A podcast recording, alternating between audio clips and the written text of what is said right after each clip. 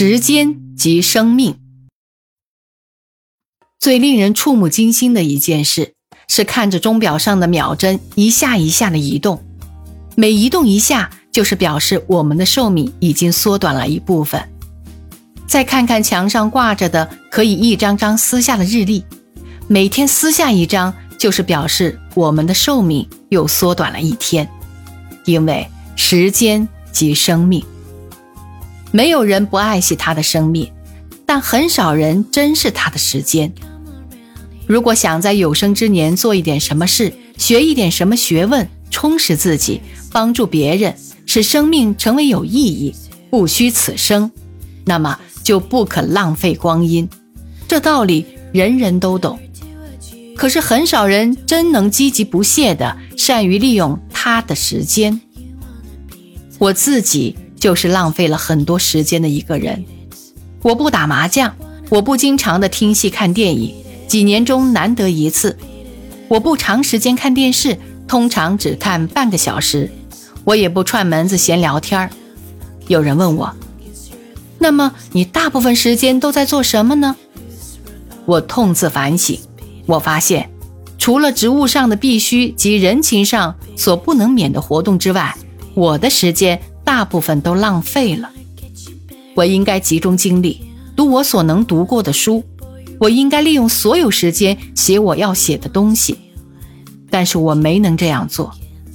我的好多时间都糊里糊涂的混过去了。少壮不努力，老大徒伤悲。例如我翻译莎士比亚。本来计划于课余之余，例如我翻译莎士比亚，本来计划于课余之暇，每年翻译两部，二十年即可完成。但是我用了三十年，主要的原因是懒。翻译之所以完成，主要的是因为活得相当长久，十分惊险。翻译完成之后，虽然仍有工作计划，但体力渐衰，有力不从心之感。假使年轻的时候鞭策自己，如今当有较好或较多的表现。